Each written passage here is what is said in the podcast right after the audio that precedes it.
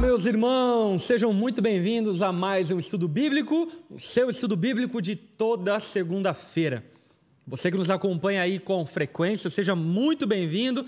Você que está caindo de paraquedas, também seja muito bem-vindo. Desarmos paraquedas aí, vamos juntos estudar a palavra de Deus. Toda segunda-feira nós expomos aqui o texto bíblico de maneira destrinchada, comentamos, aplicamos, damos uma pastoral, às vezes abafamos um pouco, enfim, uhum. fazemos de tudo um pouco aqui.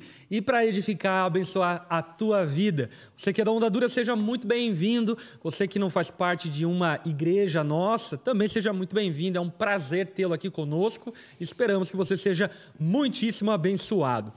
Antes de darmos início aqui, apresentarmos, enfim, os nossos participantes de hoje, quero lembrar você e pedir encarecidamente que você deixe aí o teu like, não porque você gosta da gente, Talvez, mas porque esse é um conteúdo bom para que possa alcançar mais pessoas e edificar a vida de tanta gente. A igreja brasileira é analfabeta biblicamente em grande medida, e isso daqui é uma mera contribuição, uma humilde contribuição para a igreja, para de alguma forma crescermos em conhecimento da palavra do Senhor, em conhecimento do próprio Deus através da sua santa palavra. Então, Amém. dê aí um like para atingir mais pessoas, compartilhe com teus amigos, a tua rede social, faz aí uma selfie, enfim, compartilha para alcançar mais pessoas. Quero lembrar também que esse conteúdo vira podcast para você ouvir enquanto lava a louça, enquanto você dirige, enquanto está no metrô, enquanto você está no ônibus, enfim, você pode ouvir também em forma de áudio, além de ficar arquivado para você usar se quiser na sua igreja,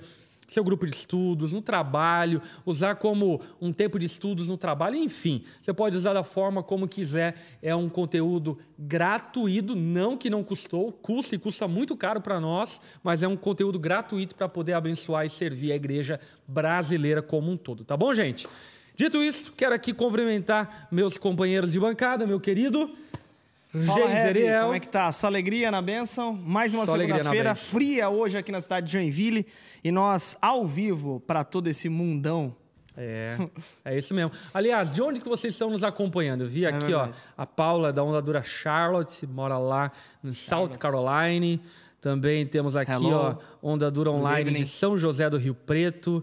Natal, no Rio Grande do Norte. Enfim, de onde você está acompanhando a gente? Jezreel está aqui de volta para casa. Diretamente, ao vivo e a cores. Inspirado depois do nascimento da Annalise. Inspirado depois do nascimento da Annalise. Feliz demais. Fomos no pediatra hoje e ela está crescendo saudavelmente pela graça do bom Deus. Graça e sabedoria diante de Deus e dos homens. Deus é bom. Deus é maravilhoso. Experiência incrível, única. Um dia eu vou gravar um vídeo sobre o relato de parto que foi sensacional. Aí você vai começar a ler Gálatas de uma forma diferente a partir disso. Ah, é? Dores de parto, pô. Coisa boa. Ah, verdade, verdade, verdade. Não, inclusive... E 1 Coríntios também, né? Sobre a paternidade, filiação espiritual. É enfim. verdade, é verdade. Inclusive, é, já tenho é, muitas outras é, é preocupações no meu coração, é, principalmente em relação ao futuro, né? As próximas gerações, porque agora tem uma filha que vai é, usufruir daquilo que nós vamos plantar teologicamente, é. filosoficamente, e já começo a ter outros tipos de armas contra os inimigos desse tempo. Acho uhum. que é uhum. bem importante a gente preparar o terreno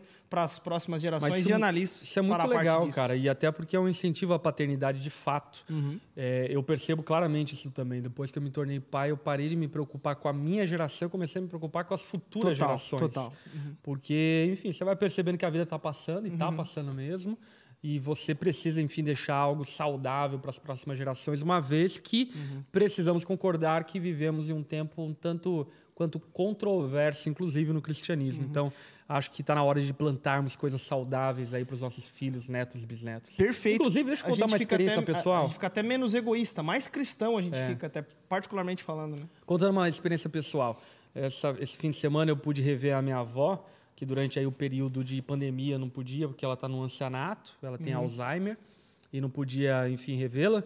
E aí, domingo, a gente fez um almoço de Páscoa lá na minha mãe, fui lá, enfim, fui ver a minha avó, fazia já um tempo que eu não a via, e ela tá, tem Alzheimer, enfim, não reconhece mais absolutamente ninguém. Olha. É, e é muito engraçado, porque daí eu me apresento, né? Sou Felipe, seu neto. E aí ela, ah, oi Felipe, que bom que eu tenho um neto. E aí depois de um minuto ela olha, quem você é? Ela esquece, enfim. Caramba. Mas é, estava lá almoçando, enfim, eu fiquei olhando para ela e lembrando, cara, a minha avó, ela foi a primeira cristã da família da minha mãe. E a partir ali da, da minha avó, minha mãe conheceu Jesus, enfim, casou com meu pai, pastor, eu como neto, pastor, meus filhos, enfim, estão encaminhados na fé cristã. E eu fiquei pensando no impacto disso, porque minha Total. avó é uma mulher, era, é, enfim, uma mulher extremamente piedosa. Imagina, cara, foi diagnosticado o Alzheimer dela, acho que há quatro anos atrás, enfim. E há cinco anos atrás, seis anos atrás, ela ainda morava no interior de São Paulo, uma cidadezinha pequena, Andradina. Aliás, tem alguém de Andradina, um abraço. E ela, cara, ela e a irmã dela serviam na igreja. Ela já era viúva e desde que se tornou viúva nunca mais casou. E elas faziam visitação em hospital, cara, com 70, 80 anos de idade. Olha só. Aqui, ó, rasgando o asfalto, visitando o hospital, visitando os irmãos da igreja, cuidando dos pobres, enfim, minha avó é uma mulher Incrível. exemplar. Enfim, só fica aqui o registro. E até lembra também, Heavy, de uma música que nós é, é, falamos numa pregação esses tempos, é, de- no tema de Neemias, que era Talking to, to Jesus, de, do, do Maverick City, Ah, maravilhoso. que a avó conversava com Jesus, é, é, ele viu, é, a mãe viu conversando com Jesus, passou para ele, ele está passando para o filho, e ele fala, e agora meu filho está conversando com Jesus. Essa música é Então é, é- é justamente a fidelidade de uma, de- ne- nesse caso, né, de uma avó, de uma mãe, ou então do patriarca da família, assim por diante. Deus é gracioso. E eu acho que quando a gente tem filho, a gente começa a refletir em todas essas coisas. Por exemplo, essa semana eu falei com meu avô também, porque quando a Annalise nasceu, eu fui dar notícia para ele, né? E o meu avô é é pastor jubilado. E ele e eu, eu comecei a refletir, cara, eu, eu, eu perco muito tempo não falando com o meu avô, sabe? Porque ele é um cara, putz, extremamente de Deus, Experiente. acessível para mim, ele, né? Ele ainda não tá com, com nenhum tipo de doença de esquecer, nada, ou não tá nenhum gagá, né? Nada. Então, pô, tenho acesso a ele, eu, eu usufruo pouco, assim, do meu avô, né? E eu quero chegar a uma idade onde os, os meus netos olham e falam, cara, o meu avô plantou algo genuíno, eterno, que, que, que dura, Deixou um legado. né? deixou um legado. De É cristão, integridade. é. Muito bom. E também, vamos continuar Reflexões galponeiras. Histórias, nossas histórias. Exatamente. Dias Mas de vamos luta, dias aqui de apresentar também meu querido Renan Macieschi, bancada Boa noite, principal aqui do pastores. Estudo Bíblico. É isso aí, bora. Bora que bora pra bora. mais um estudo bíblico aí. Bora. Bora o Renan, estudo bíblico. que logo menos também vai ser pai, hein? Olha aí, olha aí. tá Tá encomendando. Tá encomendando. Desceu, Profetizando. desceu aqui uma, uma origem pentecostal Eita, no. Geisariel. A mão da espada chega a tremer. Eu posso ver a flecha nessa aljava. Bom demais. Então é isso, gente. Deixa eu cumprimentar aqui a galera que tá aqui junto com a gente. Olha só, a galera da Onda Dura Porto, bastante gente aqui de Porto. Um abração para vocês, queridos de Porto, Maringá, Senhor do Bonfim, lá na Bahia, Porto Alegre, Rondônia, Onda Dura São Paulo, Macaubal, São Paulo, Rio Grande do Norte, Sergipe, Campo Mourão, Nova Zelândia, nosso querido Guilherme está aqui com a gente, Angra dos Reis, hum, Pereira Barreto, São Paulo, ó, do lado de Andradina, muito bom. Legal. Olha só, o Renan é de Andradina, Andradina, minha cidade, olha só. Olha só. É. Cara, eu cresci em Andradina, velho. Minha avó tinha casa lá e fui muito para Andradina. Tem um Aliás, deixa eu Lipão lá aproveitar na- aqui e fazer um, um, um jabá Andradina. aí dessa semana.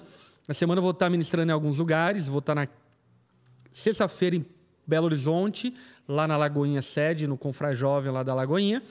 Aí, no domingo pela manhã, vou estar em Campinas, na Onda Dura Campinas. Então, você que é de Campinas, região, cola lá junto com a gente na Onda Dura Campinas. Vai ser um tempo maravilhoso, enfim, onde vamos expor a palavra, tem um tempo de adoração, vai ser um tempo muito precioso. E de tarde também vou para a Onda Dura Machado, lá em Minas Gerais. Você que é de Machado, ali da região, Poço de Caldas, enfim, também, se puder, esteja junto com a gente. Em Machado, vamos ter dois horários de culto, um às 5 da tarde, outro às 7 da noite. E legal. em Campinas, ah, se eu não me engano, às 10 da manhã, tá bom? Então se informe, se você quiser informação, arroba Onda Dura Campinas, arroba Onda Dura Machado. Se puder, colhe junto, porque vai ser maravilhoso.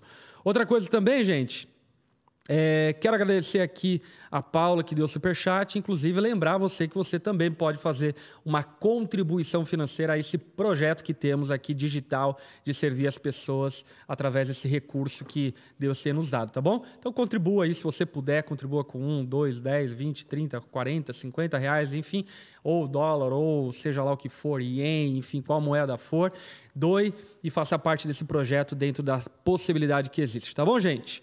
É isso. Vamos para o texto bíblico? Vamos embora, vamos embora. Vamos dar uma breve contextualizada, até porque o texto que a gente vai estudar hoje fica muito claro um elemento de transição, que é a partir do verso 6, onde o apóstolo Paulo vai falar, porém, ou entretanto, fazendo aí uma conexão com aquilo que ele havia falado anteriormente. Então, existe um contexto amplo aqui que na verdade não se inicia nem no capítulo 2, se inicia anteriormente, já no capítulo 1, um, onde o apóstolo Paulo está tratando da mesma coisa, do mesmo assunto. Uhum. Então vamos lá, Renan, dá uma introdução aí para nós. Vamos embora então. Bom, a gente trabalhou aí nas semanas que se passaram, primeiro a questão da saudação aí, né, que foi bem bem profunda, a gente extraiu aí muitas coisas dessa saudação, é, também da ação de graças, percebemos que logo já na saudação, na ação de graças, a gente vai perceber vários dos assuntos que o próprio apóstolo Paulo vai trabalhar ao longo de sua carta, né? Como se a mente de Paulo estivesse fervilhando ali, já na hora de dar o oi, né? Uhum. Na hora de cumprimentar a igreja, a cabeça dele já está pensando naquilo que ele vai trabalhar. Então, é, esse, é, essa mente fervilhando acaba transparecendo aí alguns dos assuntos que vão ser abordados ao longo da carta.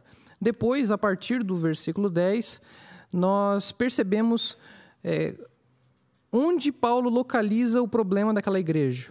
Né? A, a, essa, a partir do versículo 10, a gente percebe qual é o problema que Paulo nesse momento, está querendo tratar. E a gente percebe que são as divisões naquela igreja, divisões ocasionadas por causa da sabedoria, que foi o que a gente estudou na semana passada. Uhum. É, e essas divisões por causa da sabedoria eram aplicadas eh, a líderes, a ministros da igreja. As pessoas se apegavam a líderes, eh, de certa forma, é, se separavam em partidos a, a fim de se vangloriarem em cima de pessoas por causa de sabedoria. No fim das contas, elas queriam se vangloriar em cima de uma sabedoria meramente humana, que uhum. foi o que nós estudamos aí, né, na, nas semanas que, e, e que se era passaram. Uma, e que era uma característica, né, Renan, da, da cidade de Corinto. Era uhum. uma cultura já que, Exato. que é, é, então era uma cultura mundana que estava se, se instalando dentro da igreja, né? Uhum. Era uma cultura é, daquele tempo que tinha-se essa, essa atribuição a certos pensadores, porque Corinto era uma cidade onde o hobby da galera era é, ir para a praça ver bons oradores fazer seus discursos. Então, Exato. e seguir, né? Pertencer a esses oradores certa forma. Né? E isso estava se infiltrando na igreja. Né? É, perfeito. É, inclusive, esses oradores a ênfase deles nem estava tanto no conteúdo, mas era muito mais na estética da fala. Uhum. Né? Então, é, aqui a gente percebe que um dos nomes que são ressaltados é o nome de Apolo, né? Não que esses líderes motivaram essas, essas divisões, realmente não é isso que acontece, uhum. mas a igreja, por perspectivas equivocadas é, sobre vários assuntos, acabou interpretando o ministério desses líderes de de maneira diferente, né? E Apolo foi um desses. Apolo que, é, a, a, partir de outros, outros textos, nós percebemos que ele era um exímio orador, era um homem com uma didática é, além do comum uhum. e possivelmente ele por esse, por esse artifício retórico, por essa capacidade que ele tinha, então acabou é, sendo usado aí, mal usado pelos coríntios para causar divisão, né? Uhum.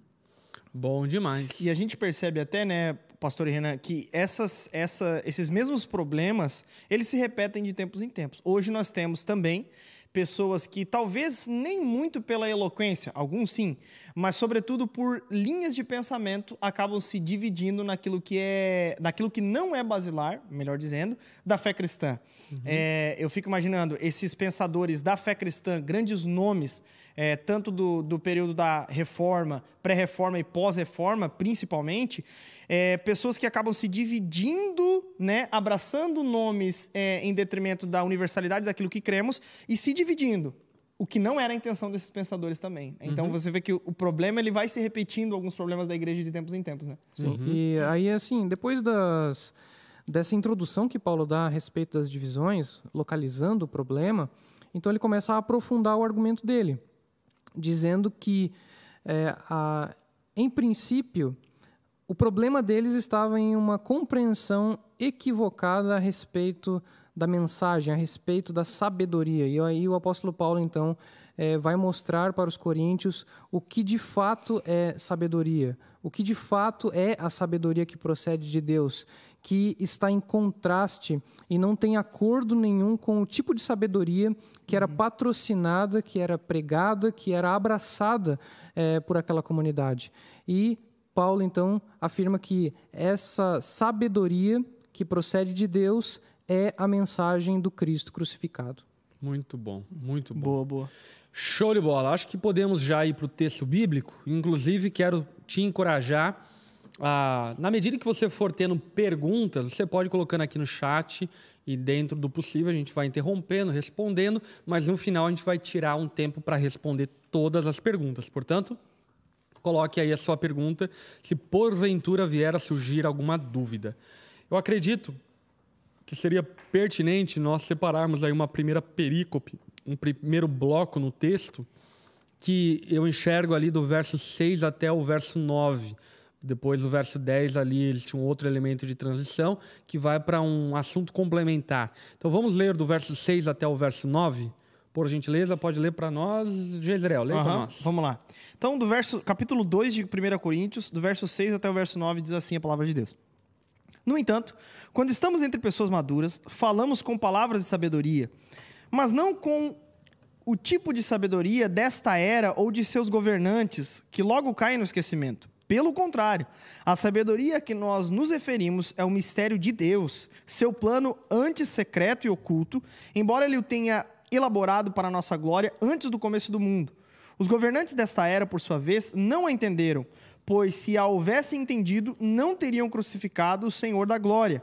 É a isso que as Escrituras se referem quando dizem: olho nenhum viu, ouvido nenhum ouviu, e mente nenhuma imaginou o que Deus preparou para aqueles que o amam. Maravilha! Então vamos começar aqui citando o verso 6, que até eu citei anteriormente, que eu acho bem pertinente, esse elemento de conexão e ligação que o apóstolo Paulo fala. No entanto, entretanto, porém, o que o apóstolo Paulo está deixando evidente é que ele não era um adepto da não intelectualidade ou da não sabedoria, porque até então ele está difamando a sabedoria humana e diminuindo a sabedoria humana, tornando ela pó, até porque o próprio apóstolo Paulo disse acerca de si mesmo que aquilo que ele sabia que era muito, porque Paulo era um erudito intelectual, ele havia considerado como perda, como esterco comparado ao conhecimento sublime de Cristo. Portanto, Paulo, ele até então estava esmagando a sabedoria humana e demonstrando a sua fragilidade, a sua fraqueza, a sua loucura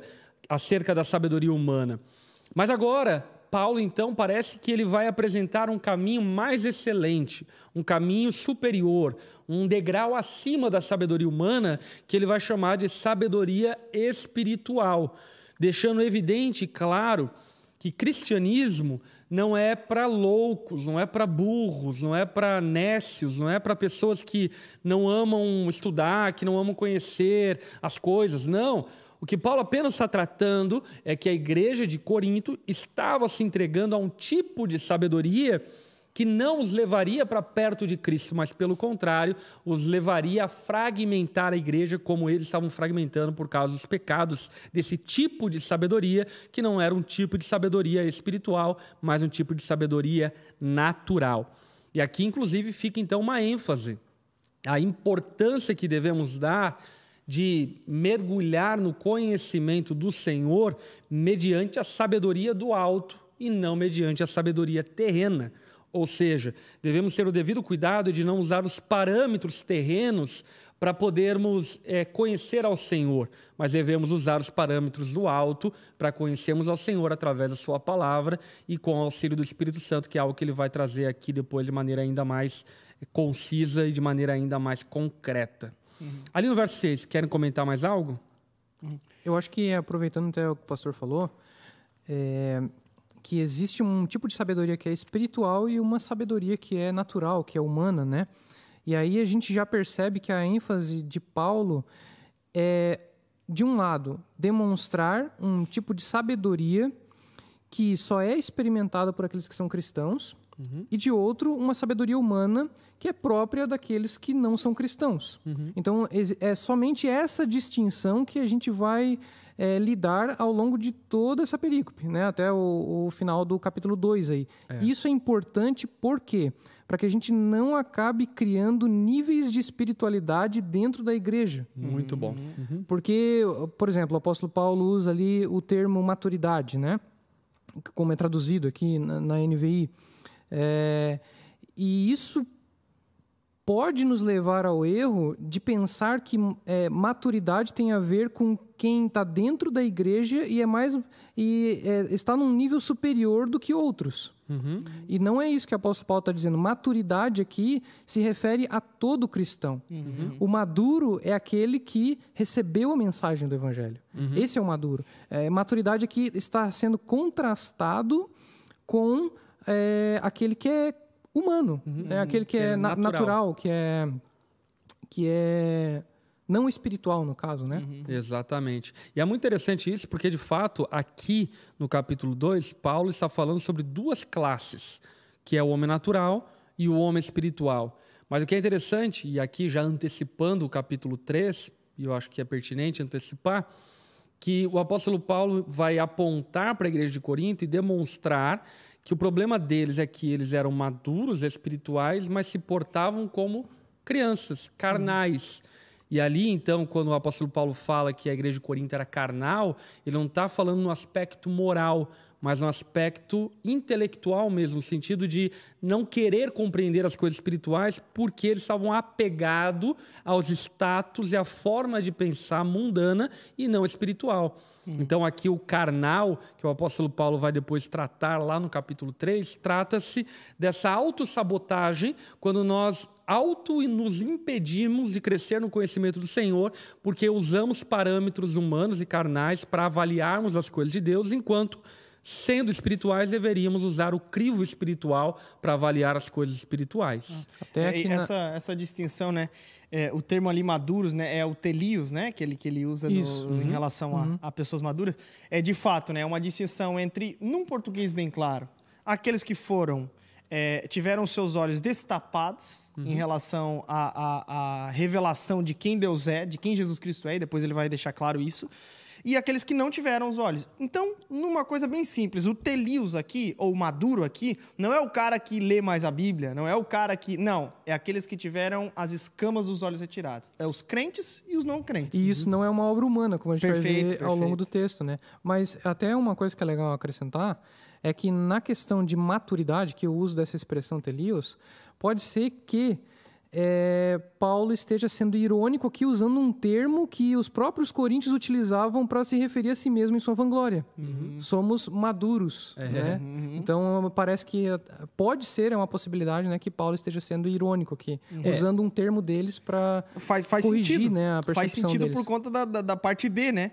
É, mas não com o tipo de sabedoria dessa era, não, não, com o tipo de, de maturidade que vocês entendem é, ser. Na verdade, Paulo, ali no capítulo 3, principalmente, ele vai dar essa cartada, né? Hum. Na verdade, que Paulo está construindo ali, num bom sentido, mas vamos lá concordar, que é um grande deboche. Né? Ele está uhum. debochando é. dos coríntios que se vangloriavam da sua sabedoria e Paulo está tirando eles para louco e dizendo, na verdade, vocês são tolos, porque tendo a sabedoria de Cristo, vocês estão descendo o nível para se entregar à sabedoria dos, é, dos governantes, dos poderosos dessa era, que está fadado a nada, está fadado a virar em fracasso, porque elas, elas por si só não são poderosas e não podem salvar absolutamente ninguém. Uhum. Até, inclusive, é interessante, tanto no verso 6 quanto no verso 8, o apóstolo Paulo ele está usando de ironia com a igreja de Corinto por conta de que os corintos, a igreja de Corinto,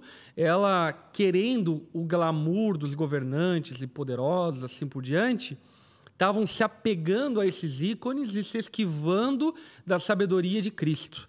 Isso é muito intrigante porque é, Paulo provavelmente tinha em mente aqui pessoas como Herodes, Pôncio Pilatos, pessoas que participaram da crucificação de Cristo, uma vez que lá na frente, inclusive, ele vai falar que se, você, se eles soubessem quem Cristo era e tivesse a sabedoria do alto, eles não teriam crucificado a Cristo. Mas o que Paulo está aqui querendo ironizar é que aqueles que a igreja de Corinto estavam admirando, na verdade, foram aqueles que mataram a Cristo e demonstraram toda a sua tolice. E isso, obviamente, tem uma, uma aplicação para os nossos dias poderosa demais. Porque muitos de nós cristãos, por vezes, estamos admirando pessoas que estão fadadas ao fracasso. Uhum. Estamos admirando, por exemplo, é, quantos da nossa geração usaram de influência para sua vida alguém como Chorão, ou alguém como Kurt Cobain, como Marilyn Monroe e tantos outros que demonstraram-se a partir da sua vida, e aqui, obviamente, eu não falo num tom de ofensa, mas um tom de constatação factual, que demonstraram durante toda a sua vida o vazio, a loucura, a insanidade que era distante do Senhor e do conhecimento do Senhor. Uhum. Perfeito. Eu, eu penso que né, essa questão ali, Paulo falou o seguinte: o qual Deus pré-ordenou antes do princípio das eras para a nossa glória. Ora, pré-ordenou ou predestinou, que é bem o sentido aqui né, da, da coisa. Uhum. O que, que foi pré-ordenado? O que, que foi predestinado? A mensagem de um Messias crucificado. Isso foi predestinado, isso foi pré-ordenado. E qual que é a ironia da coisa aqui? É que isso aponta para o fato de que, embora esses poderosos não tenham reconhecido, não tenham entendido, até assim, é, mesmo assim, eles cooperaram para o propósito de Deus. Uhum. É. E aí eu, eu me lembro de uma passagem de Atos, é, capítulo 4, versículo 27, ele diz o seguinte: De fato, Herodes e Pôncio Pilatos reuniram-se com os gentios e com o povo de Israel nesta cidade para conspirar contra o teu santo servo Jesus, a quem ungiste. Bom, numa primeira olhada, até aqui, a gente parece que Jesus foi uma vítima, uhum. passivo, né? Uhum. Porém, ele continua: fizeram o que o teu poder e a tua vontade haviam decidido de antemão que acontecesse. Uhum. Ora, até o mal que Herodes, Pôncio Pilatos, os, podero os poderosos infligiram contra Jesus, até isso foi ordenado por Deus, até isso não escapa do propósito de Deus, não escapa é, da vontade de Deus. Isso nos faz pensar também que a obra de Cristo é uma obra ativa e não passiva, como muitos pensam. Uhum. Como se Cristo tivesse sofrido como uma vítima nas mãos de opressores romanos. Uhum. E judeus e etc. E que, inclusive, muitos usam dessa fala e dessa fa falsa interpretação bíblica para, de alguma forma, defender ideologias, né, como, enfim, o proletariado e, o, e o, os nobres e o proletariado e essa briga de classes assim por diante, e que na verdade não faz sentido algum, é. porque Cristo mesmo se oferece como oferta pré-ordenada por Deus desde a eternidade passada, né? E, e ele mesmo diz, né, ninguém toma a minha vida. Uhum. Eu a dou por, de livre e espontânea vontade. Uhum. Então, é, até um humorista, uns anos atrás, é, fez um filme, se eu não me engano, onde ele. Um humorista muito famoso, onde ele supostamente iria continuar a obra que Jesus não conseguiu porque foi impedido por sua morte na cruz. Uhum. Cara, isso é loucura. É. Como se a morte de Jesus na cruz fosse o fim. É. Como se Jesus fosse só uma vítima. A cruz é só o começo. Exato, é. exato. E, né, vale lembrar, Jesus não está apenas vivo na memória dos seus seguidores. Cristo está vivo e reina para sempre. Ele está vivo, está sentado à destra de Deus Pai e virá, vai voltar e vai buscar a sua igreja. E olha não vai só atrás que- de ladainha por aí, não. Olha só que curioso aqui citar algumas coisas bem importantes, né? Ah, verso 7. Pelo contrário, a sabedoria que nos referimos é o mistério de Deus. O mistério de Deus, seu plano, antes secreto e oculto. Ou seja, antes era secreto e oculto. Agora o mistério de Deus foi revelado na pessoa de Cristo. Portanto, essa ideia de que a vontade de Deus, o plano da salvação de Deus é algo misterioso, era algo que cabia antes de Cristo. Depois de Cristo, a- o véu foi rasgado, o véu foi, foi retirado e nós compreendemos que Cristo é o caminho para a salvação. Aquilo que estava oculto foi nos revelado. O mistério de Deus, que até então estava guardado eh, em seu coração, em sua vontade, que estava sendo pré-ordenado, predestinado desde a eternidade passada, agora foi trazido à clara. E é muito bacana isso, até complementando o que o Renan falou anteriormente, por conta de que nós percebemos então, a partir disso, que a cruz não foi o plano B de Deus. É, é muito importante falarmos sobre isso, porque muitas pessoas pensam que Adão e Eva, tendo pecado, pegaram Deus de surpresa e tendo pegado Deus de surpresa, Deus falou, pô, o que, que a gente vai agora? fazer agora, gente? Quem poderá me salvar? Vamos lá, vamos. que- Jesus, que, que, que ideia você tem? Não, o texto bíblico dá uma ideia muito clara. Até eu não lembro qual é o teólogo que faz esse tipo de, de, de dimensão, mas o texto bíblico dá uma ideia de que houve uma assembleia na eternidade entre o Pai, o Filho e o Espírito Santo, aonde o Pai e o Espírito Santo deixaram evidente e claro que Cristo era aquele que haveria de morrer se a humanidade fosse criada para que então salvasse a humanidade do seu pecado. Portanto, quando Deus cria Adão e Eva, Cristo já estava preparado para se entregar para a humanidade, para que por meio dele ela pudesse ser salva. E isso é maravilhoso, porque inclusive pega é, alguns sabichões de plantão é, de calças curtas, né? Porque muita gente questiona e pergunta: ah, se Deus sabia que Adão e Eva iriam pecar, por que ele os, os criou? E na verdade, quando a gente passa a pensar e entender que Deus sabia, e mesmo sabendo, ele sabia que deveria se entregar para que pudesse salvar Adão e Eva, nós percebemos um Deus muito mais amoroso do que nós poderíamos imaginar. Um Deus que na eternidade estava disposto a morrer em nosso favor, mesmo nós sendo pecadores e mesmo sabendo os caminhos que tomaríamos. No livro de Apocalipse, eh, João escreve né, que Jesus é o cordeiro que foi morto desde a fundação do mundo. Cara, É, isso, é isso. E eu acho interessante imolado na aqui, eternidade, né? eu acho interessante aqui que na continuação do texto ele cita um, um- um- profeta, ele cita Isaías, Isaías. que é um profeta messiânico, né? Que é um profeta onde, onde ele está falando justamente, e aqui o apóstolo Paulo faz uma interpretação daquilo que o profeta Isaías havia dito, né? É, é isso que as escrituras estavam dizendo, é isso que Isaías estava dizendo quando ele disse que, cara, existe algo preparado. E esse algo preparado, olho nem ouviu, ouvido nem ouviu, nenhuma mente imaginou. Né? Porque não tem capacidade longe de uma revelação espiritual para aquilo que há de vir. É. Por- tanto que na base daquilo que nós começamos a conversar hoje está a loucura da mensagem da cruz. É. Por isso que, é, de fato, essa citação de Isaías, ela remonta e traz esse contraste mais uma vez. E ainda mais latente. Agora ele deixa claro. É, nenhum olho viu. Nenhum ouvido ouviu, nenhuma mente. E aí eu imagino os coríntios ouvindo aquilo ali. Cara, como assim nenhuma mente? E todos os pensadores que caminharam aqui no, na- no nosso, no nosso palco central da nossa praça, como assim ninguém imaginou isso? Não, ninguém imaginou. Aliás, né, e tinha muitos judeus também presentes.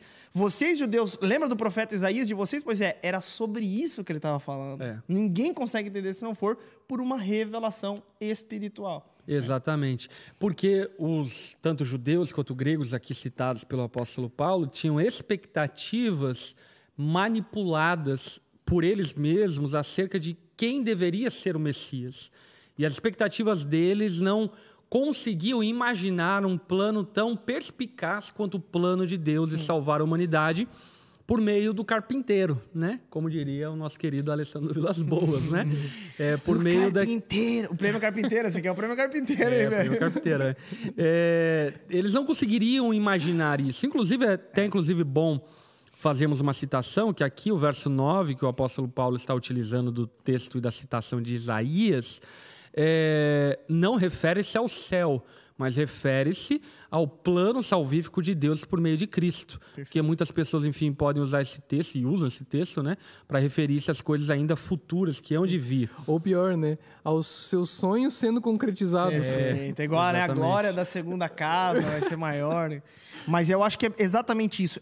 É, é, algo muito mais glorioso. De fato, né? Em última análise, uhum. nos deu acesso à eternidade uhum. no novo céu e nova terra ao lado do nosso Senhor, mas é, primeiramente, ele está falando sobre o Cordeiro de Deus, que foi esmagado, pisado, e por fim, por causa disso, as nossas é, é, feridas foram curadas, saradas e assim por diante. Então, o que ele está é, comparando aqui é que nada, nada, nem ninguém pôde enxergar aquilo que os, os maduros, por assim dizer, podem enxergar por causa do Espírito Santo. E aí, Paulo, ele, ele inclusive está colocando é, os cristãos, aqueles que foram iluminados pela mensagem do Evangelho, em um patamar de sabedoria elevada ao patamar de sabedoria do mundo.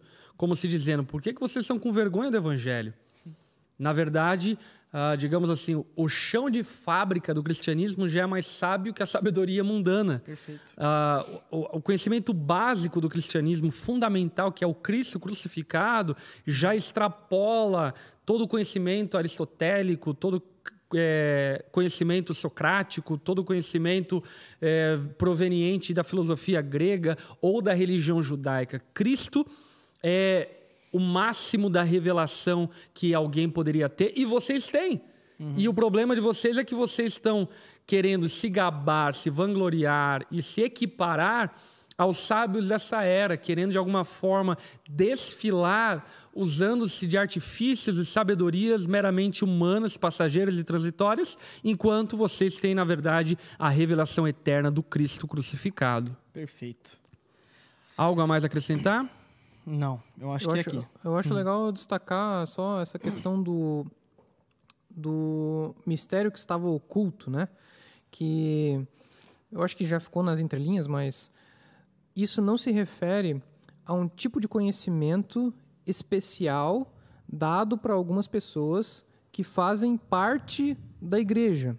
Né? Porque dizer o, o contrário seria afirmar um tipo de gnosticismo. Uhum. O gnosticismo é o que pregava esse tipo de ideia, onde aqueles que fazem parte desse grupo, dessa seita, buscam uma revelação superior, um, uma coisa meio mística, assim, uhum. que é, é, dado talvez por alguém, ou até mesmo dado por meio de iluminação, ou algo nesse sentido, assim, um conhecimento especial que vai uhum. é, além da razão, né? Pega até um pouco do arianismo, inclusive. É, exato.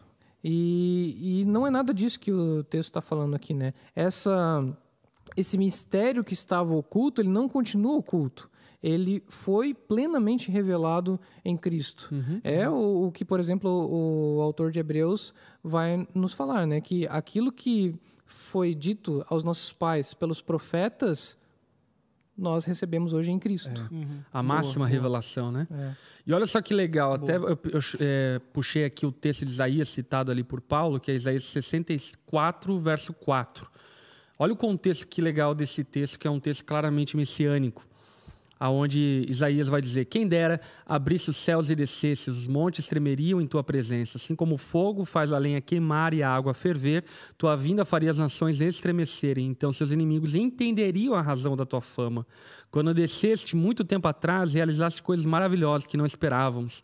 Ah, como os montes tremeram diante de ti. Porque desde o começo do mundo nenhum ouvido ouviu, nenhum olho ouviu um Deus semelhante a ti, que trabalha em favor dos que te esperam.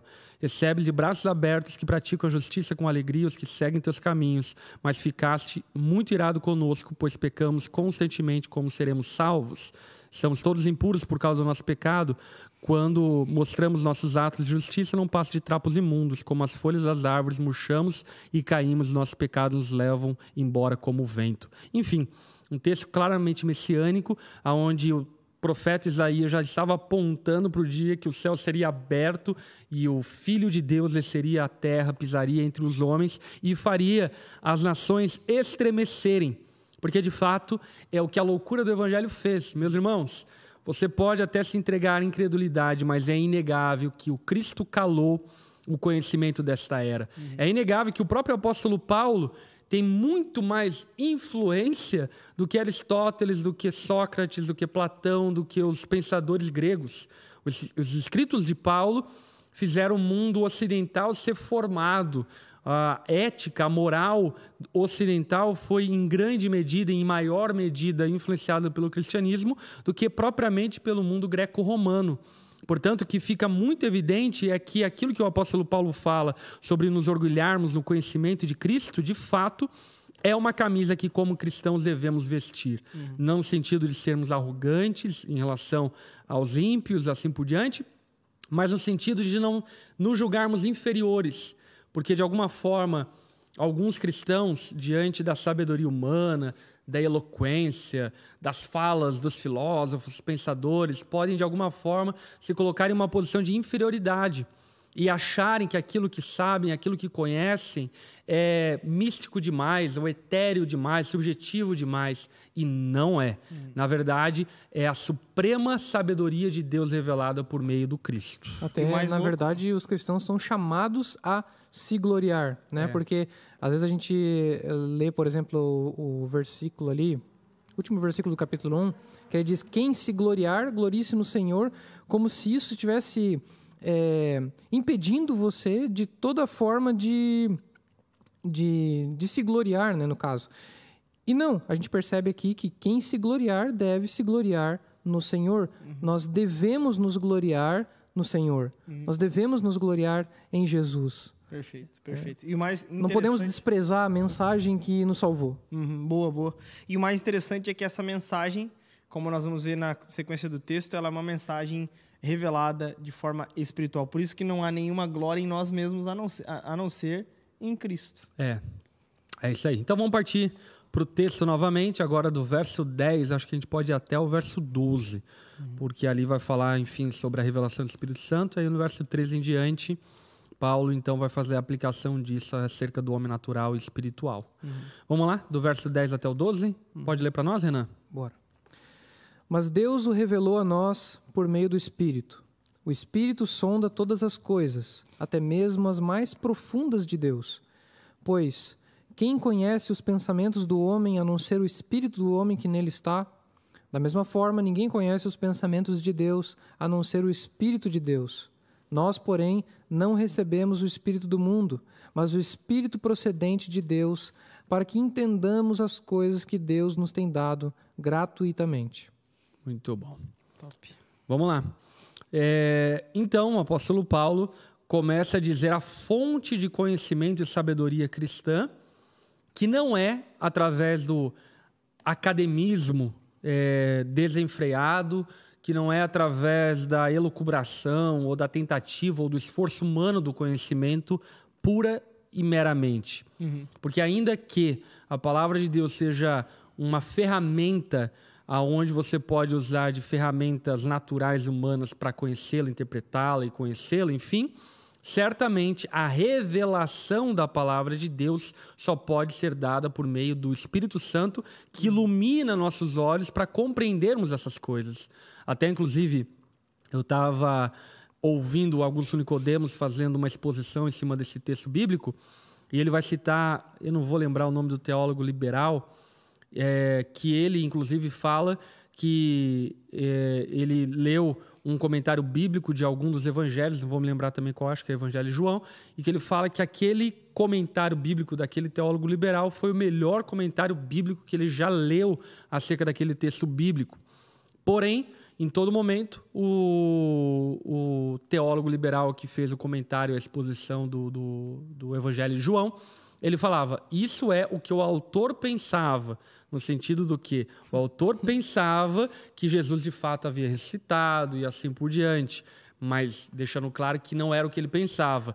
Ou seja, através da ferramenta de estudo, a gente pode até chegar à conclusão do que os autores bíblicos pensam, achavam e assim por diante. Porém, crer naquilo que os autores bíblicos falam, ter convicção e fé naquilo que os autores bíblicos falam, de fato é um dom do Espírito Santo que conhece, sonda o coração do Pai e, portanto, pode nos revelar a verdade que está no coração do Pai. Total. Então, ele vem de um, de um, de um clímax aqui que é o quê? Cara, nenhum olho viu, né? Nenhum ouvido ouviu, é, nenhuma mente imaginou o que Deus preparou para aqueles que o amam, citando Isaías tal. Mas Deus revelou isso a nós. É. Tipo assim, cara, vocês são loucos de abraçar a sabedoria desse tempo, porque as coisas que muitos né, pensam imaginar, criaram de teorias, ideias, eloquência na fala, não chega aos pés daquilo que Deus revelou é. a nós, meros mortais.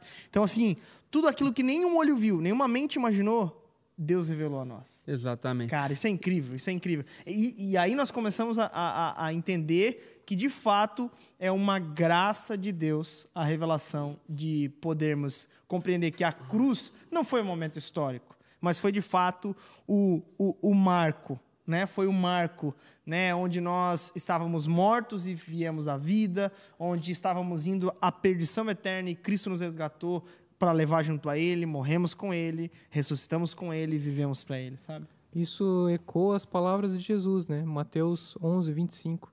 Naquela ocasião, Jesus disse: Eu te louvo, Pai, Senhor dos céus e da terra, porque escondeste estas coisas dos sábios e cultos e as revelaste hum. aos pequeninos. Sim, Pai, pois assim foi do teu agrado. Todas as coisas me foram entregues por meu Pai.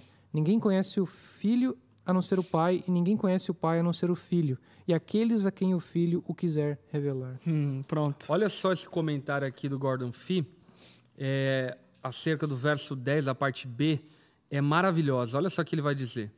Com a frase seguinte, Paulo começa a parte principal de seu argumento. A chave perfeita para compreender a sabedoria de Deus é o Espírito. A base do argumento a seguir é o princípio filosófico grego.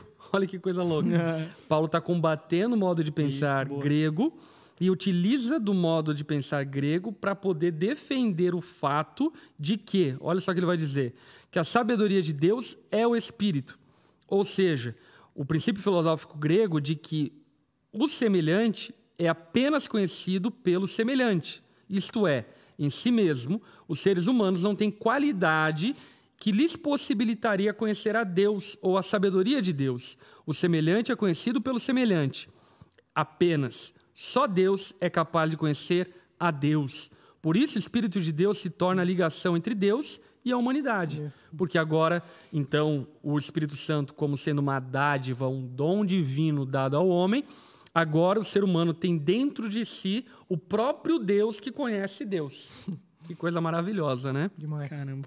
Então, a chave da sabedoria é o próprio Deus. E que, inclusive, aqui nós precisamos, enfim, é, trazer para uma prática doutrinária, inclusive, Boa. que às vezes acaba gerando um pouco de conflito. Por exemplo, uh, aqueles que aderem à ideia do do batismo como Espírito Santo sendo uma segunda bênção, algo posterior à conversão, incorre exatamente no equívoco que Paulo está aqui dizendo.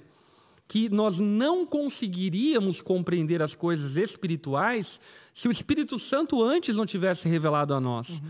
Portanto, é loucura abraçarmos a ideia de que podemos ter uma experiência de conversão ou de batismo, de imersão no Espírito Santo posterior à nossa conversão a Cristo, ou melhor, é posterior à nossa conversão a Cristo, porque não conseguiríamos conhecer os mistérios de Cristo se antes não tivéssemos sido batizados pelo Espírito Santo. Uhum. Ou seja, temos primeiramente a presença do Espírito Santo que nos faz compreender os mistérios de Cristo e há então a justificação por meio da fé, a adoção dos filhos, a conversão dos pecados e por aí vai toda a ordem dos salutes. Uhum. E fica então aqui muito evidente que é impossível a experiência com o Espírito Santo ser algo posterior à conversão. A experiência com o Espírito Santo é a própria conversão. É o Espírito Santo habitando em nós que nos leva, então, a crermos na mensagem do Evangelho. E o próprio texto nos dá essa resposta. Ó, em verso 12, né? E nós recebemos o Espírito de Deus, aqui é o Espírito mesmo, é Deus, o Espírito Santo aqui. O Espírito de Deus e não o Espírito aí deste mundo. Então, por que nós recebemos o Espírito Santo? Para que conheçamos as coisas maravilhosas que Deus nos tem dado gratuitamente. Ou seja, é por meio do Espírito Santo que nós temos acesso àquilo que Deus nos deu por graça. É isso daí. Não tem outra fonte. Então, por isso que, é, é- é- é- com todo respeito, é- é- tem uma incoerência nesse tipo de interpretação, né? É como se eu falar em línguas fosse uma evidência de que o Espírito Santo agiu sobre a sua vida, né? É. Na verdade, você crê no Evangelho é a evidência de que o Espírito agiu na sua vida. Totalmente. Exatamente. O, o crer na loucura da mensagem do Evangelho, aos olhos da sabedoria humana, de fato é a evidência máxima de que o Espírito Santo já operou na sua vida. E, portanto, a rendição a Jesus é um ato posterior àquilo que já foi operado. Porque só consegue render-se a Jesus como um ato de, de prática cristã aquele que já foi convencido pelo Espírito, aquele que já foi moldado pelo Espírito, aquele que recebeu a fé por meio do Espírito e o entendimento do Evangelho por meio do Espírito. Portanto, o maior dom que nós podemos ter nesse sentido, que o apóstolo Paulo aqui está tratando, de fato é o dom da revelação do Evangelho, que é a experiência principal que um convertido, é, que alguém alcançado pelo Espírito Santo tem. Isso é intrigante porque muitas vezes, ao não valorizarmos essa revelação, como disse o Renan, acabamos valorizando aspectos nobres, mas inferiores da experiência espiritual. é, que, enfim, são os dons espirituais, assim por diante, como sendo coisas mais relevantes do que o conhecimento de Cristo. O que fica evidente é que a coisa mais nobre que nós podemos atingir e ter é a revelação do Evangelho que foi nos dada por meio do Espírito Santo. Algo a acrescentar a essa porção? Amém. Ah, eu quero acrescentar um ponto aqui. As coisas maravilhosas que Deus é, nos tem dado gratuitamente. Então, já um, um- um aspecto aqui doutrinário também desse texto é que Deus nos deu gratuitamente. Você não paga para ter isso, você não pode pagar por isso, você não tem possibilidade de adquirir de alguma forma quando- por você ser um- um melhor do que o outro ou algo. Não. Na base da nossa fé está graça, que Deus nos deu gratuitamente. Exatamente, as bênçãos espirituais, né? As bênçãos espirituais, a revelação, ah, o entendimento do evangelho não pode ser adquirido por esforço, por obra, por mérito, por dinheiro humano. É. Nós recebemos gratuitamente por meio do Cristo, Cal- do Espírito Santo que vem nos dar entendimento acerca do Cristo. Calvino fala sobre isso, né? Nós não conheceríamos se Deus não tivesse se revelado. Ponto. É, é isso daí. Vamos lá então para o verso 13, agora até o verso 16 e a gente encerra lá no 16. Quem quer ler aí se candidata? Geis. Leio? Tá. Quando lhes dizemos isso, não empregamos palavras vindas da sabedoria humana, mas palavras que nos foram ensinadas pelo Espírito, e aqui, Espírito de Deus, explicando as verdades espirituais a pessoas espirituais. Mas o homem natural não aceita as verdades do Espírito de Deus.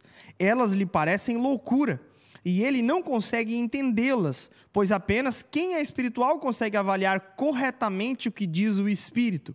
Quem é espiritual pode avaliar todas as coisas, mas ele próprio não pode ser avaliado por outros, pois quem conhece os pensamentos do Senhor, quem sabe o suficiente para instruí-lo, mas nós temos a mente de Cristo.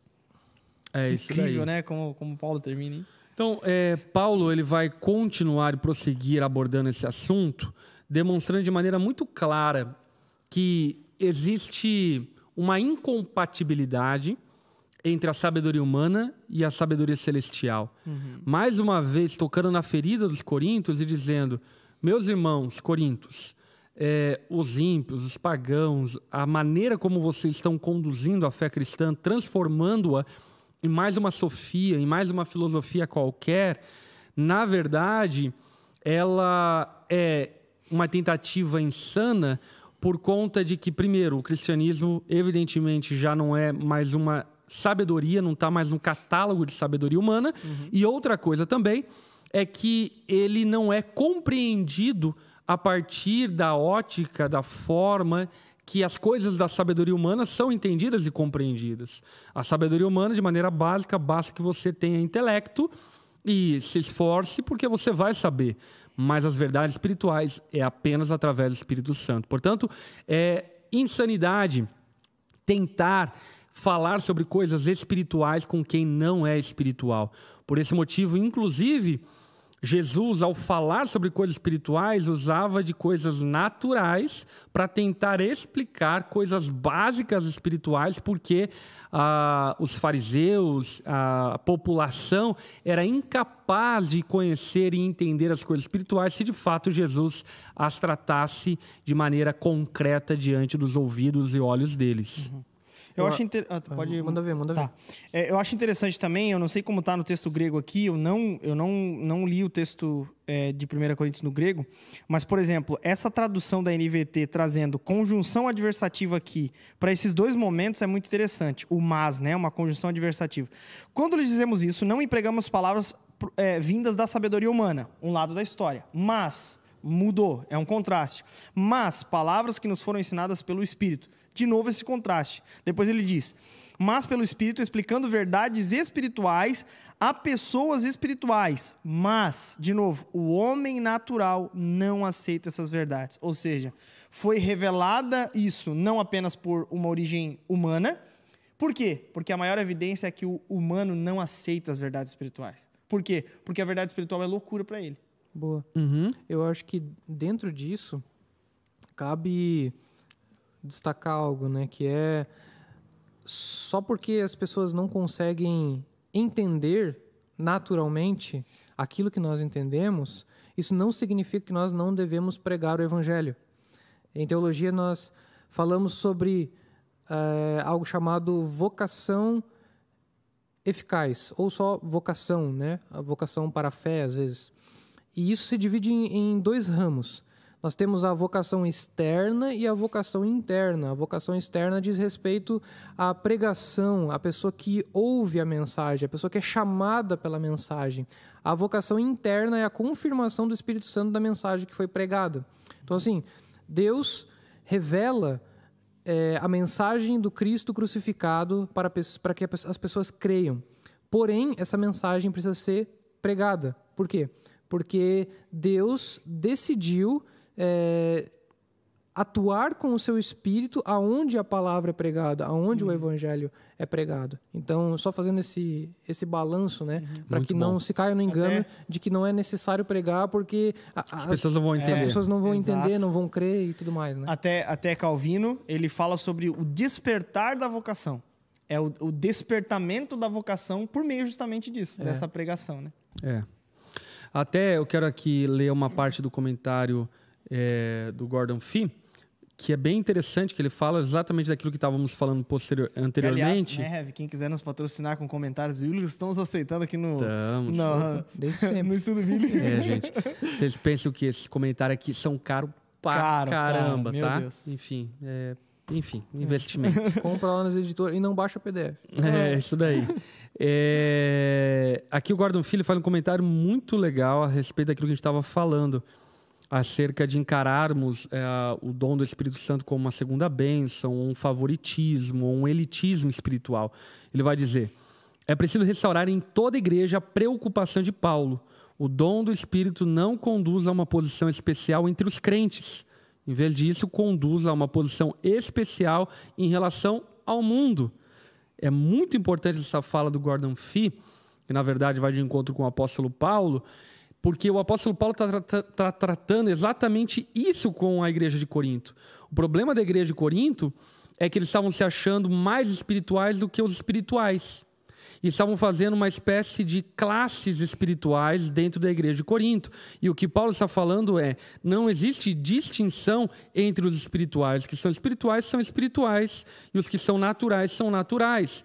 A vantagem dos espirituais não é entre os espirituais, a vantagem dos espirituais é entre os naturais. Ou seja, O conhecimento de Cristo colocou-nos em uma posição de superioridade, de sabedoria, não entre nós, mas entre aqueles que ainda não conhecem a Cristo. E isso, obviamente, não deve nos conduzir a termos uma postura arrogante com o incrédulo, mas temos uma postura de misericórdia e assim por diante com o incrédulo. Mas entre nós termos uma postura de humildade, porque o Espírito Santo que me convenceu do pecado, da justiça e do juízo é o mesmo Espírito que convenceu o Geiseriel do pecado, da justiça e do juízo. Uhum. E, portanto, vocacionou-nos e nos posicionou no corpo de Cristo de formas diferentes, para que ambos cooperemos com a edificação da igreja, com a expansão do Evangelho. Uhum. Porque aquilo que Paulo estava combatendo na igreja de Corinto era esse elitismo espiritual essa ideia de que dentro da igreja existem classes superiores, castas mais importantes e outras inferiores, que era justamente uma herança do mundo pagão greco-romano que eles estavam trazendo para dentro da igreja e, de certa forma, utilizando-se é, de estereótipos. Depois a gente vai falar sobre os donos espirituais, que eram um dos estereótipos utilizados por eles, enfim, de superioridade espiritual entre aqueles que eram espirituais. Portanto, Paulo ele está demonstrando para a igreja de Corinto que, na verdade, entre aqueles que nasceram de novo, não há distinção entre quem é mais espiritual e menos espiritual. A única distinção é entre os espirituais e os naturais. Perfeito. Perfeito. Até nessa passagem ali, mas quem é espiritual discerne todas as coisas e ele mesmo por ninguém é discernido aqui, tá, né? Mas em outras versões está como julgado, ele mesmo por ninguém é julgado. Avaliado tá no meu. Avaliado? Pô. Uh, e esse discernido, avaliado, julgado, justamente como o pastor falou, não tem a ver com irmãos que não podem julgar irmãos. Até porque o próprio apóstolo Paulo, nessa carta, nos fala que nós devemos julgar os de dentro. Uhum. É, mas isso diz respeito ao fato de que aquele que é natural não pode julgar o que é espiritual. É. Né? Como se o apóstolo Paulo até tivesse dando uma, uma alfinetada neles aí também. Uhum. Né? Porque eles estavam se apegando aquilo que era meramente natural, estavam se achando por causa disso, e ainda se achavam no direito de julgar o apóstolo Paulo. É, é. E, e, é muito intrigante esse elitismo, né? Porque nós vemos eles de diversas formas na igreja de Corinto e também na igreja hoje em dia. Existe, por exemplo, o elitismo espiritualista, vamos assim chamar, né? No meio pentecostal isso é muito comum de pessoas que são mais espirituais porque jejuam, oram, falam em línguas e coisas do tipo, enfim. Então, essas pessoas são superiores é, na vida espiritual, inclusive têm favores especiais de Deus que os outros meramente né, espirituais não têm. E aí também, em outra, outro lado da moeda, Existe o elitismo teológico de denominações e circunstâncias, aonde alguns se acham mais especiais por terem determinado conhecimento teológico, por terem profundidade em determinados assuntos, matérias, disciplinas teológicas, enfim, uhum. julgando-se superiores aos outros por terem esse conhecimento ou terem esse dom. E é o que o apóstolo Paulo está tratando, gente. Se você tem o conhecimento teológico, se você tem um dom espiritual, isso Paulo vai abordar um pouco mais à frente. Mas se você tem, glória a Deus por isso, porque não foi você que conquistou, foi Deus que lhe deu para abençoar e edificar os seus irmãos. Então, antes de ficarem brigando entre a galera de Pedro e a galera de Apolo, abrace um ao outro, porque aquilo que vocês receberam, receberam para poder edificar um ao outro e complementar o corpo de Cristo de tal forma que o corpo de Cristo seja percebido e visto pelo mundo como algo coerente, uma sinfonia coerente. É verdade. Inclusive, ele, ele corrobora dizendo isso lá no verso 3, no verso 11 do capítulo 3. Pois ninguém pode lançar outro alicerce além daquele que já foi é. posto, que é Cristo. Então, não adianta, né? A gente pode até tentar atribuir algum tipo de, de vantagem em relação ao outro, mas Cristo já foi revelado, já está aí para aqueles que foram é, é, iluminados pelo Espírito Santo. E aqui é, também, enfim, para chegarmos aqui já à conclusão da perícope de hoje, no verso 15, Paulo vai falar: quem é espiritual pode avaliar todas as coisas, mas ele próprio não pode ser avaliado por outros. O que Paulo está dizendo é o quê? Que o espiritual, ele tanto pode ter a sabedoria natural quanto a espiritual. Hum. Ou seja, ele discerne todas as coisas. Ele pode entender o que Aristóteles fala, mas compreender o mistério oculto de Deus é revelado por meio de Cristo, o Cristo crucificado. Portanto, Paulo, inclusive, ele está deixando muito evidente que a igreja de Corinto estava se limitando a conhecer algumas coisas do mundo natural em detrimento das coisas espirituais. E Paulo está dizendo: olha, vocês podem, na verdade, subir um degrau estarem à frente da sabedoria e conhecerem aquilo que o mundo não pode conhecer, porque só pode conhecer por meio do Espírito. Uhum. E por fim, no verso 16, Paulo então vai falar mais uma vez aqui é uma citação livre de Isaías. Paulo, enfim, faz algumas palavras trocadas aqui com Isaías, dizendo: Quem conhece os pensamentos do Senhor? Quem sabe o suficiente para instruí-lo? Mas nós temos a mente de Cristo. A palavra grega aqui utilizada pelo, apóstolo Paulo é uma tradução do hebraico que é o ruá, o Espírito de Deus. Mas aqui Paulo é traduzido como mente porque ele está dando uma ideia da sabedoria de Deus e não naturalmente ou totalmente do Espírito. Mas basicamente o que Paulo está dizendo é o quê? Nós podemos conhecer a Deus porque temos o Espírito de Deus. Nós recebemos o Espírito de Deus. Ou seja, aquilo que nós podemos conhecer não foi nos dado a partir de aulas, a partir de classes. Aquilo que nós podemos conhecer de Deus foi nos dado por meio do Espírito Santo que habita em nós e nos dá então a mente do próprio Cristo que nos faz enxergar as coisas de modo espiritual. E isso, na verdade, eu acho que corrobora, inclusive, a genuína conversão. Eu posso testemunhar aqui de maneira muito tranquila o quanto a minha cosmovisão mudou de maneira milagrosa.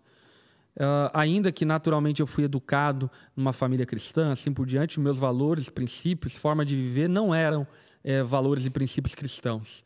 Quando Cristo me salvou de uma forma que eu não sei explicar, fez a minha ótica mudar. Eu passei a interpretar tudo e a todos de forma diferente entendi o perdão de uma forma como não entendia, entendi o amor, a misericórdia, entendi a igreja, entendi os mistérios de Deus de tal maneira como eu não entendia. E de fato, ainda que naturalmente houve estudo teológico para me aprofundar no conhecimento de Deus, de maneira, eu diria, basilar, fundamental, foi a mente de Cristo que me capacitou a entender as coisas de Deus, inclusive a própria teologia. Algo a acrescentar? Excelente. Perfeito. Fechou? Fechou. Matamos a charada. Fechou, matamos a charada por hoje. Semana que vem, vamos entrar aí no capítulo 3. E aí, Paulo, então, vai tocar no X da questão da igreja de Corinto, que era.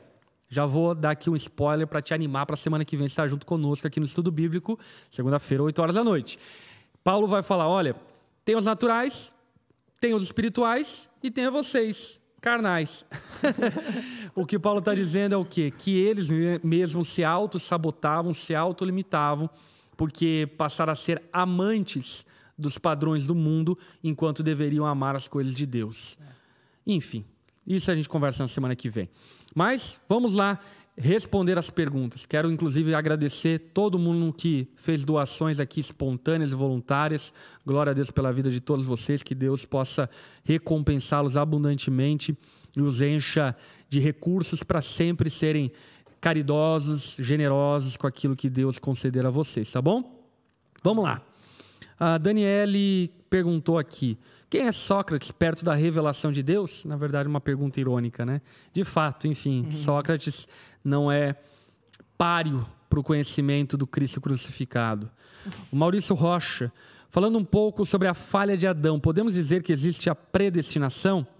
Seria correto entender que cada um tem o livre-arbítrio, porém Deus já sabendo de suas escolhas? Então, Maurício Rocha, essa é a pergunta de um milhão de dólares. É, mas de maneira básica e confessional, vou dizer a nossa perspectiva acerca disso. Nós não cremos numa, numa maneira, digamos assim, ampla, numa ultra predestinação, no fato de que Deus criou de maneira manipulada Adão e Eva para o pecado, Mas Adão e Eva, tendo o livre-arbítrio, pecaram contra o Senhor, caíram é, da, da bênção de Deus e colocou-nos uma condição de escravidão do pecado, ao ponto de que não temos escolha por aquilo que é certo, por aquilo que é justo, porque a nossa natureza está caída e destinada ao pecado. Portanto, se Deus não nos alcançar, nós não conseguiríamos chegar até Ele. É por meio da graça de Cristo que somos alcançados, nossos olhos são abertos e aí então podemos viver uma vida com Deus. Mas sem essa dádiva, seríamos incapazes de conhecê-lo, incapazes de chegarmos até Ele. Portanto, o convertido Cristo, é, o convertido cristão genuíno, enfim, cremos que foi alguém predestinado, alguém eleito pelo Senhor e dessa forma então ele pôde se achegar ao conhecimento do evangelho. Vamos lá. Mas é óbvio que é um assunto bem mais complexo e que inclusive existe aí várias formas de se entender, inclusive a própria predestinação é, por várias é, linhas diferentes de pensamento acerca disto, ok? É, vamos lá para mais perguntas acerca do texto em si. Afirmações, afirmações. Pastores, indica algum livro da história do apóstolo Paulo? Olha, a Bíblia, meu irmão. é, é porque, assim, existem citações do apóstolo Paulo em alguns historiadores, mas você vai encontrar de maneira mais robusta a história do apóstolo Paulo na própria palavra de Deus, no ato dos apóstolos, de maneira, enfim, ainda mais ampla. Então, o que eu diria para você uma boa forma de você começar a entender quem é o apóstolo Paulo é mergulhar em Atos dos Apóstolos. Pega Atos dos Apóstolos, um, um comentário bíblico bom, um, dois, três comentários bíblicos bons ali, e vai estudando verso a verso, compreendendo as viagens missionárias, o encontro de Paulo com Cristo, vai cronologicamente linkando com algumas cartas que o apóstolo Paulo escreveu, porque aí então você vai compreender um pouco de quem é Paulo e de quem ele acabou se tornando para a igreja cristã. Até tem uma, uma série do Hernandes Dias Lopes, é, publicada pela Ragnos, pela editora Ragnos, que ele escreve sobre os apóstolos. Ele tem um livro sobre Paulo, e aí o subtítulo é O Maior Líder Cristão. Uhum. É Paulo, o maior líder cristão. Claro, nem se compara com aquilo que temos na Escritura, mas é. o Hernandes Dias Lopes dá um, um, uma pincelada. Uma pincelada em Paulo. Na verdade, uma sistematizada, né? É. é... É certo dizer que Platão influenciou a escrita de Paulo, dada, é, dado seu estudo? Se sim, deveríamos ler os escritos de Paulo a partir dessa perspectiva platônica ou tentar sem ser por essa via? E aí, Renan Macesc, vamos aí. Matéria de filosofia. Jogaram a bucha para mim. Platônica Olha. Que ajuda universitária? Ou vai? Não sei se vai, né? Porque, assim, tu vai encontrar ênfase platônica, ênfase aristotélica, meu, em muitos pensadores, teólogos ao longo da história da igreja, né? Tu pega Tomás de Aquino, por exemplo, aristotélico, Agostinho, platônico, Calvino, platônico. Uhum. Então, é, é claro que assim são ênfases, é, são, é, você encontra semelhanças, né? Não que objetivamente esses teólogos, pensadores pegaram os escritos de Platão e estruturaram essa perspectiva para daí ir com pressupostos para o texto Muito bíblico bom. a fim de interpretar Paulo e, e as demais coisas, uhum. né?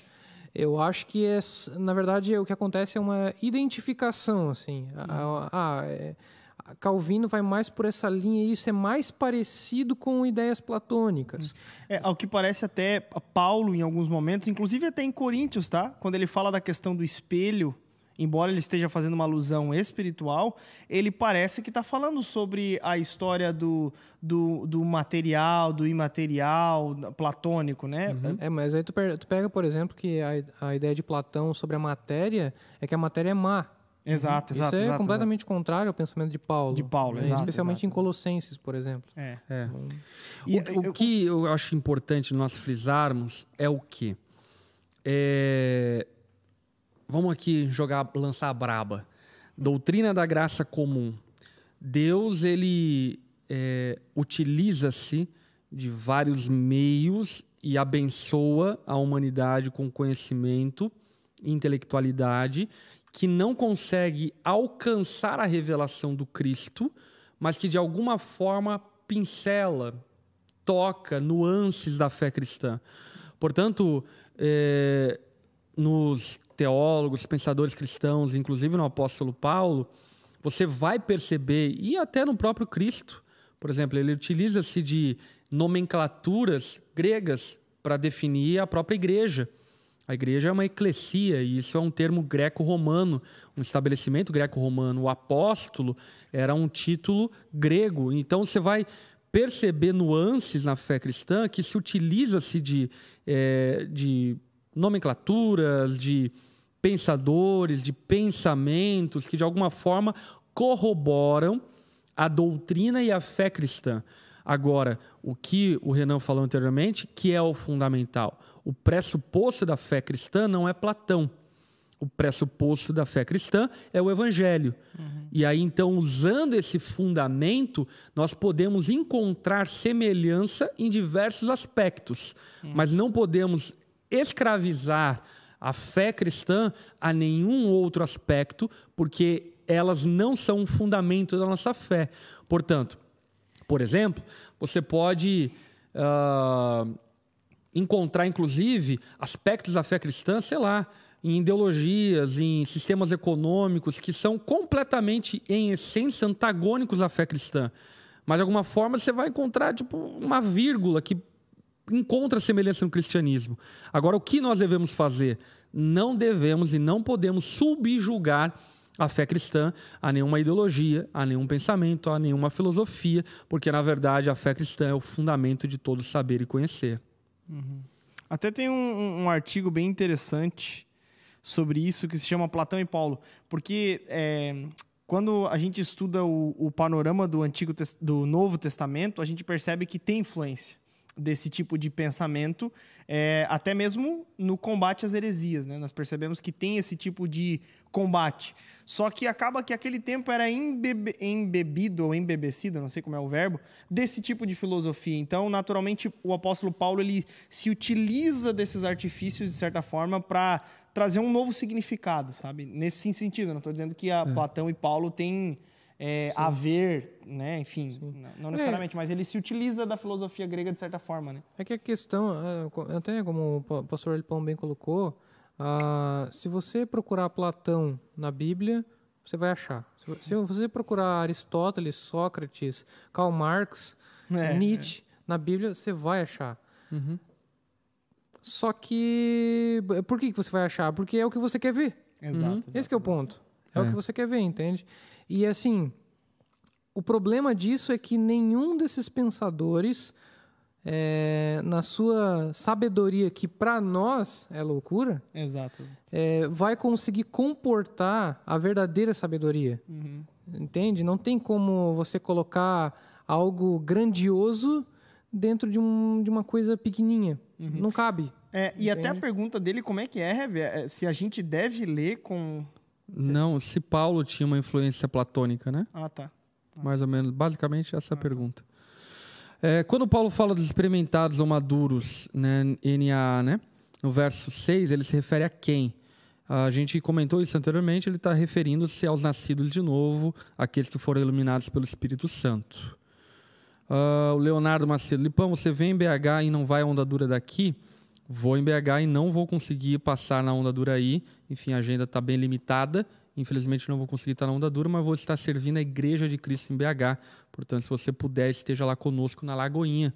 Enfim, na sexta-feira vou estar pregando lá. É... Pastor, quando lança a OD, a OD College, a Onda Dura College, que é o nosso seminário teológico, está aí no forninho. Em breve vai ser lançado, então fique atento às redes sociais para saber. Mas as aulas têm a programação para iniciar a partir de julho. Em breve lançaremos aí as matrículas, tá bom? É... Última pergunta para encerrarmos aqui foi dada pelo Dada Roots. As falhas da igreja de Corinto ainda estão sendo cometidas nos dias de hoje? Sim.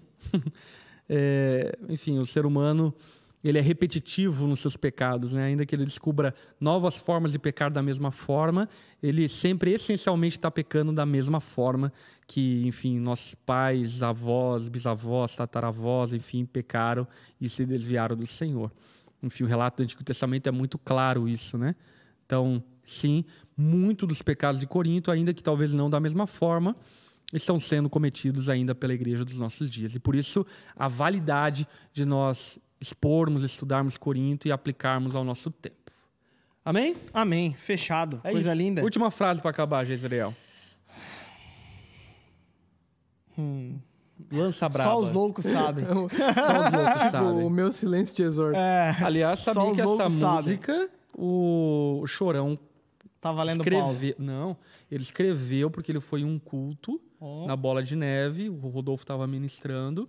E ele escreveu essa música porque, estando lá, ele teve uma experiência com Deus, enfim. E ele escreve justamente isso. Só os loucos sabem. Só os loucos conseguem entender essa parada toda aí. Aham. Só os Legal, loucos né? sabem. Exato. Então aí, ó, termino com frase de chorão. Só os loucos sabem. loucos sabem. E aí, Renan, última frase. Última frase. Último saber e pensamento.